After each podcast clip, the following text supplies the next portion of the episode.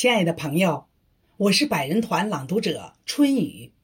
七十二年前，我志愿军为了捍卫人类的正义事业，为了祖国的领土不容侵犯，不畏强敌，跨过鸭绿江，用血肉之躯赢得了百年对外战争的从未有过的辉煌胜利。我数十万可歌可泣的英雄儿女，牺牲在。异国他乡，祖国和人民从未忘记。如今接你魂归故里，安息。我诵读当代作家诗人魏巍的作品《谁是最可爱的人》，致敬英雄。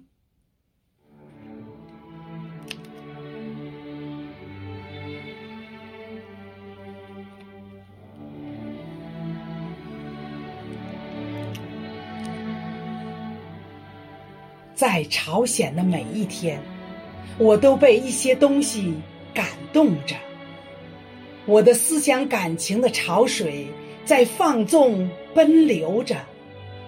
我想把一切东西都告诉给我祖国的朋友们，但我最急于告诉你们的，是我思想感情的一段重要经历。这就是。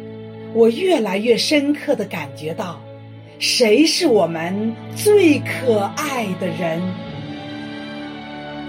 谁是我们最可爱的人呢？我们的部队，我们的战士，我感到他们是最可爱的人。也许还有人心里隐隐约约的说：“你说的就是那些兵吗？”他们看来是很平凡、很简单的嘞，既看不出他们有什么高深的知识，又看不出他们有什么丰富的感情。可是，我要说，这是由于他跟我们的战士接触太少，还没有了解我们的战士。他们的品质是那样的纯洁和高尚。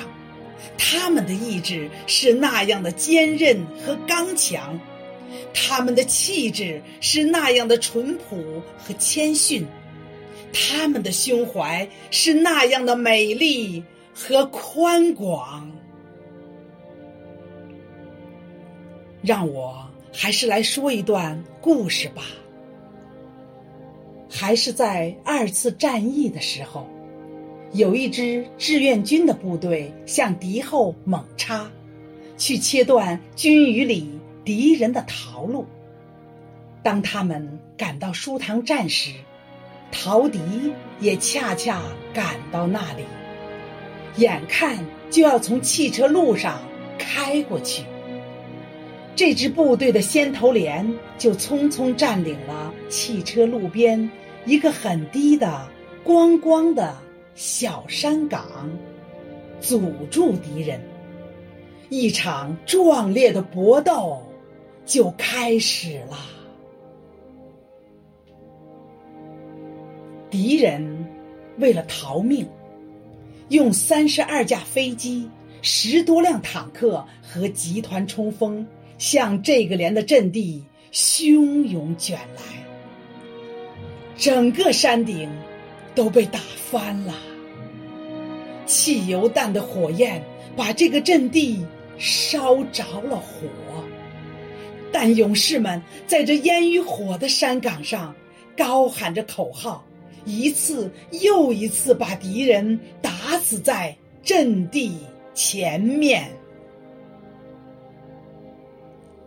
敌人的死尸像谷子似的在山前堆满了。血也把这山岗流红了，可是敌人还是要拼死争夺，好使自己的主力不致覆灭。这激战整整持续了八个小时，最后勇士们的子弹打光了。蜂拥上来的敌人占领了山头，把他们压到山脚。飞机掷下的汽油弹，把他们的身上烧着了火。这时候，勇士们是仍然不会后退的呀。